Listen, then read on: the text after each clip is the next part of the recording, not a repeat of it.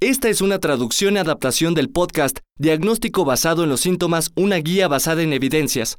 Las voces que escuchará no son las de los autores originales.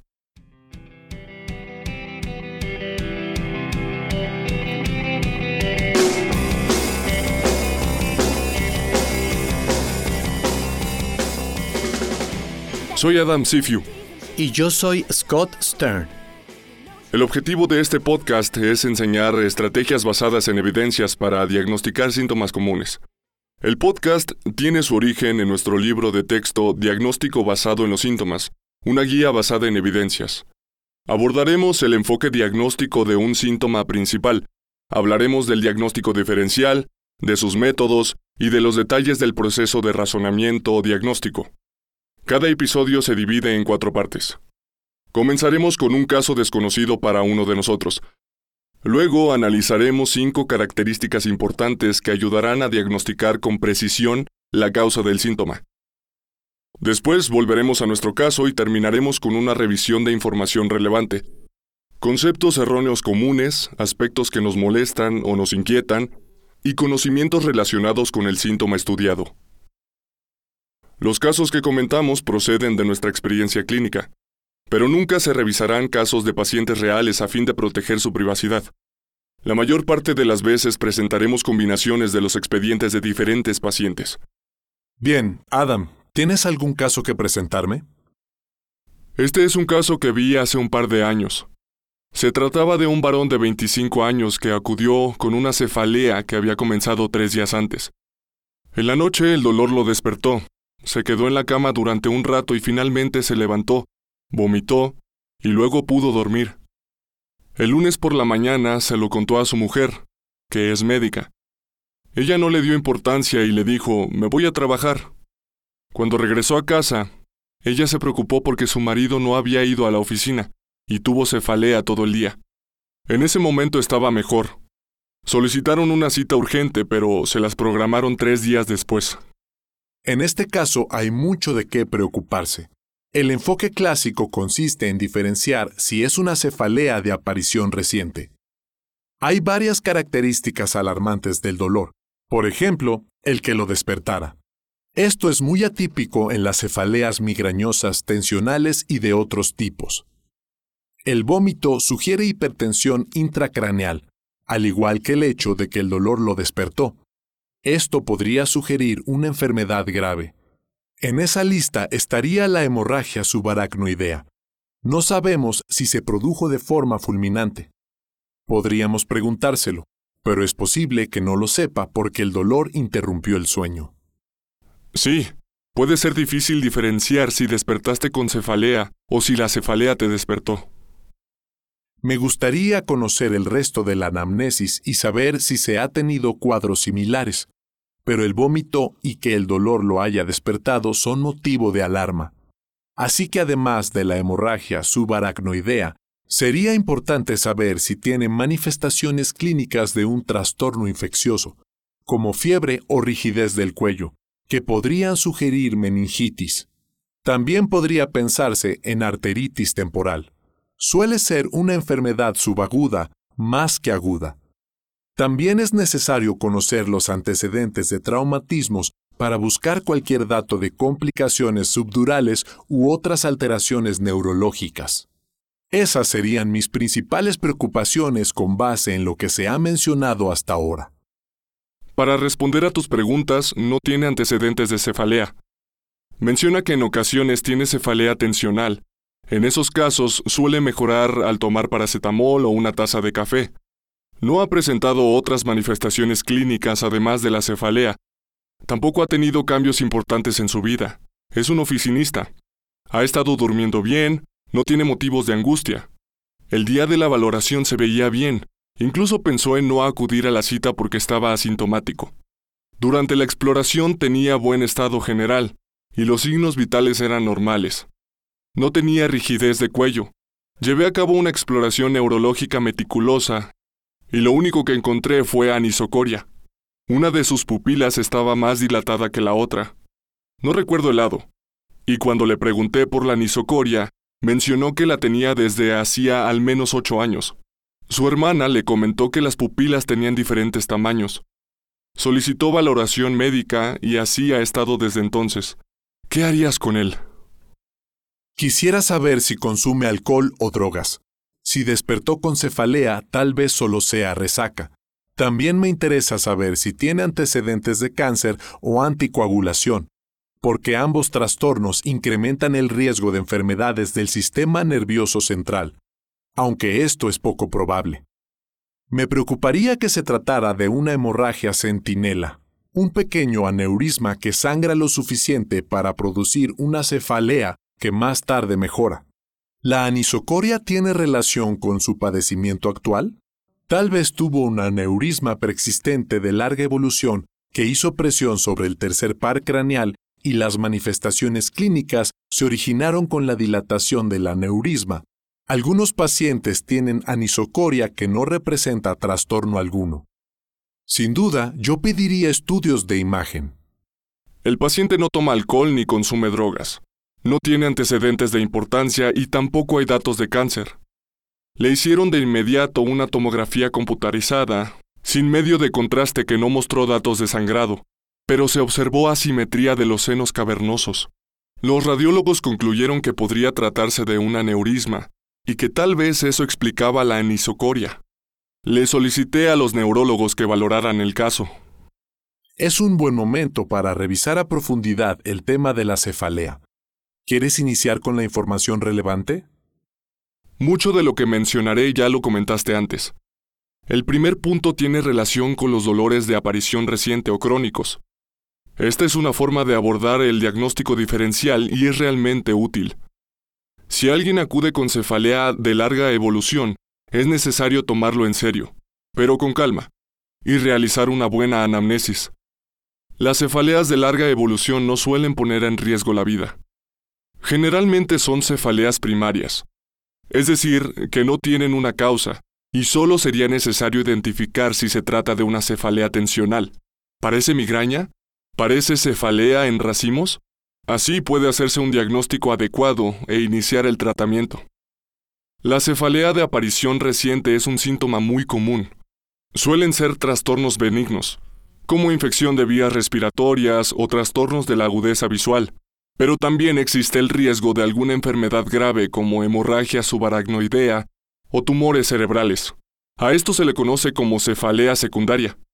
En esas personas a menudo se realizan pruebas diagnósticas para identificar la causa de la cefalea. Mi segundo punto relevante es que si se sospecha cefalea de larga evolución, debe considerarse la realización de estudios de imagen.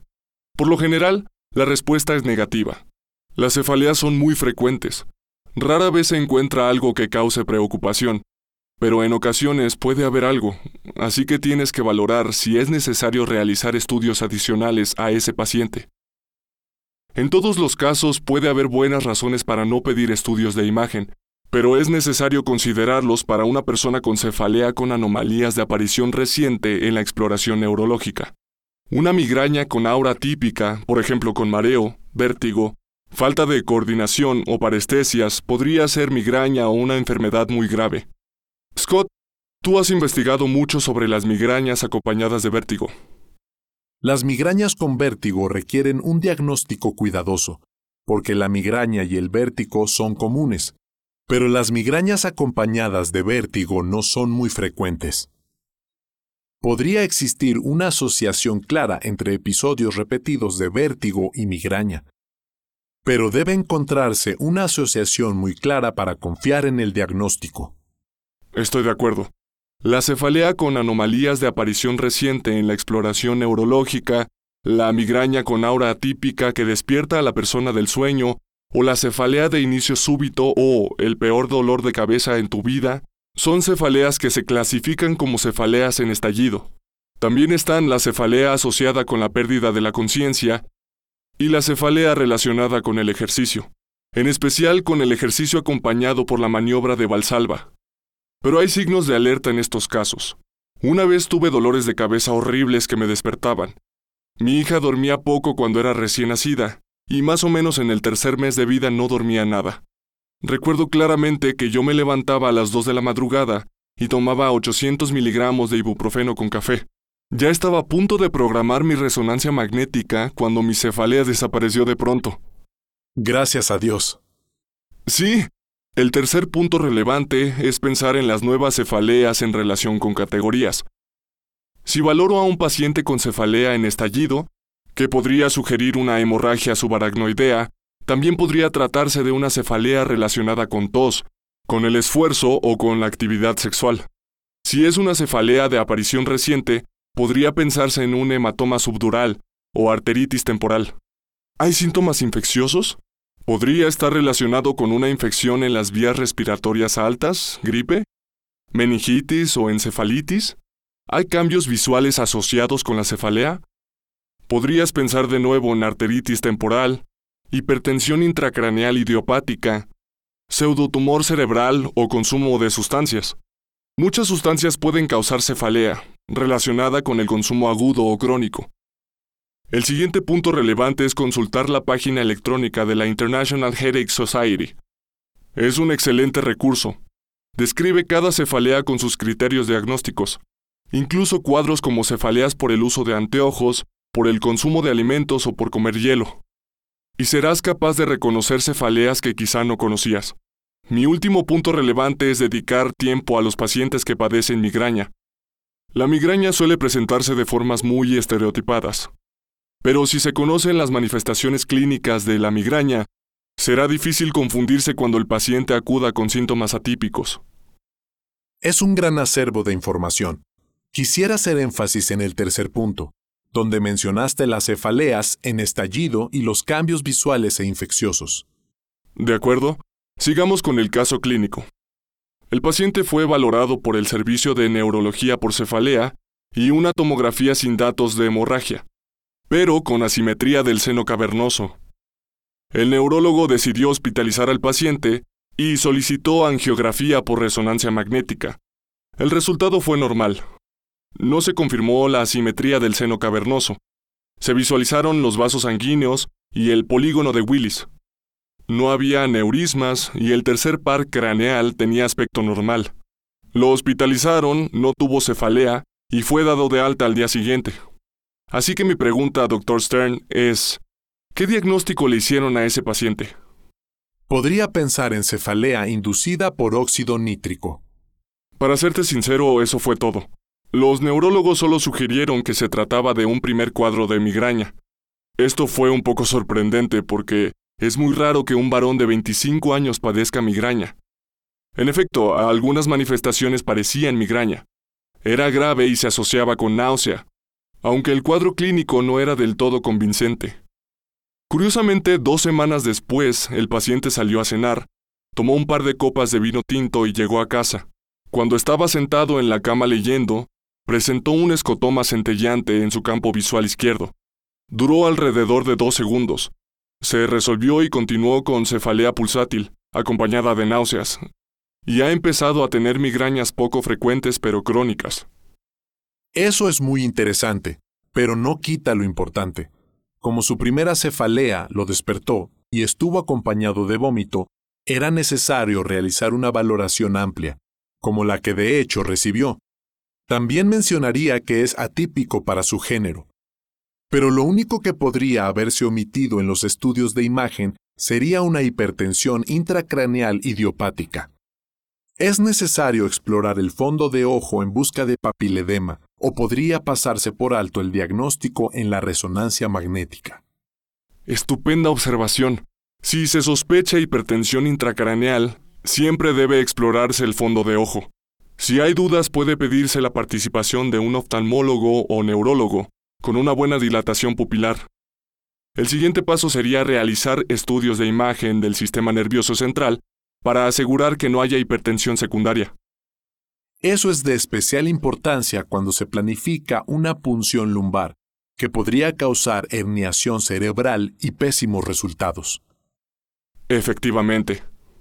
Ahora continuemos con la información relevante, errores comunes, aspectos que nos molestan o inquietan y otra información clínica clave. Adam, ¿puedes empezar con la información relevante?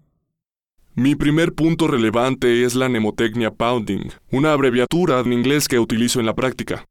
La P se refiere a pulsátil, O se refiere a inicio o duración, por onset, U a unilateral, N a náusea y D a incapacitante, por disabling. Si la cefalea de un paciente se asocia con esos cuatro puntos, el cociente de probabilidad para el diagnóstico de migraña es de 24. Hay que ser muy cuidadosos al realizar la anamnesis. Si el paciente satisface los criterios clínicos, puedes establecer con seguridad el diagnóstico de migraña. Los estudios que han analizado este punto han aplicado esta técnica para diferenciar las migrañas de las cefaleas crónicas. Cuando hablamos de información clínica relevante, hacemos referencia a hallazgos clínicos que son muy específicos para el diagnóstico. Por ejemplo, cuando se valora en el servicio de urgencias a un paciente con traumatismo cefálico, debe decidirse si es necesario realizar una tomografía computarizada. En esta situación en particular, queremos un método muy sensible, así que si alguien cumple esos criterios, no es necesario realizar una tomografía no deben tener datos de fractura de cráneo y no debe haber datos que hagan sospechar hematoma masivo o manifestaciones que sugieran una lesión grave. Tampoco debe haber déficits neurológicos, alteración del estado de alerta o alteraciones de la conducta. No deben existir antecedentes de coagulopatía, tener vómito persistente y edad mayor de 65 años. Si el paciente no cumple esos criterios, puede omitirse con seguridad la tomografía computarizada. Eso es genial. Y es interesante. Quiero decir que hay un montón de reglas de decisión clínica que buscan alcanzar una sensibilidad cercana a 100%. La idea es, ¿podemos renunciar, con seguridad para el paciente, a realizar estudios de imagen costosos? Esa es una buena pregunta. Pasemos a algunos conceptos erróneos comunes, Adam. Para mí, la intensidad de la cefalea es menos importante que sus características. Creo que mucha gente se concentra sobre todo en la intensidad del dolor. Desde nuestras épocas de estudiantes se nos dice que cuando un paciente refiere el peor dolor de su vida, es obligado pensar en hemorragia subaracnoidea. Lo que no siempre es cierto. Pero lo más importante es tomar en consideración las características del dolor. Si un paciente comenta que tiene el peor dolor de su vida y que es igual a varias cefaleas previas, podría concluirse que no hay muchos motivos para preocuparse. Pero si un paciente refiere que ha tenido dolores intensos, pero nada como ese cuadro doloroso, entonces hay mucho que reflexionar. Podría ser que esté ocurriendo algo en un paciente que ya tiene cefalea crónica. Esa información es muy valiosa. Con frecuencia se comete ese error. Por otra parte, siempre debe pensarse en hematoma subdural si hay traumatismo evidente asociado. Muchas veces no hay antecedentes claros de traumatismos, y hay que tener especial cuidado con personas de edad avanzada. En ocasiones se valora a una persona con pequeños cambios en el estado mental, lo que hace que la anamnesis sea menos fiable de lo habitual, y esto podría estar relacionado con hematoma subdural. Exacto. Ahora revisemos los aspectos que nos molestan o nos inquietan. Tengo varios. Parecería que soy una fuente de cosas molestas. Debemos recordar que en ocasiones es complicado pensar en tumores cerebrales. En más de 25 años de práctica profesional, he tenido la oportunidad de diagnosticar varios tumores cerebrales. Lo más curioso es que ninguno de esos pacientes refirió la cefalea como síntoma principal. Han presentado convulsiones, incluso convulsiones muy atípicas o con manifestaciones neurológicas de aparición reciente. Pero es un hecho que son muy poco comunes los tumores cerebrales en personas sin cáncer subyacente. La cefalea no es el principal síntoma de presentación de los tumores cerebrales. Es un diagnóstico que debes considerar. Con frecuencia acuden pacientes con cefalea que creen que tienen un tumor cerebral, pero es algo con lo que no debes perder mucho tiempo. Claro, siempre que no tengan un tumor primario en otra parte. De acuerdo. Si alguien acude a valoración pensando que tiene un tumor cerebral, lo más probable es que no lo tenga. Si un paciente se encuentra hospitalizado en el servicio de oncología y refiere cefalea de aparición reciente, ni siquiera tienes que pensarlo. Debes solicitar de inmediato estudios de imagen de cráneo. Lo que voy a decir revelará mi edad. Lo que más me molesta es que los médicos rara vez intentan realizar una exploración de fondo de ojo. Creo que muchos estudiantes de tercer año que intentan ver el fondo de ojo no lo logran, así que lo olvidan y jamás vuelven a intentarlo. Ya hablamos del pseudotumor cerebral y de otras enfermedades que pueden diagnosticarse con la exploración del fondo de ojo. En realidad, no hay una buena razón para no aprender a realizar correctamente ese procedimiento. Coincido contigo. Mi comentario es completamente del tuyo. Me molesta que no se realice un examen neurológico completo en un paciente con cefalea. He visto ese error con mucha frecuencia. Cuando se valora a un paciente con cefalea, es absolutamente necesario hacer una exploración neurológica en la valoración, no solo con la cefalea, sino con otras enfermedades. Se cometen errores porque se realiza una exploración inadecuada. Por supuesto.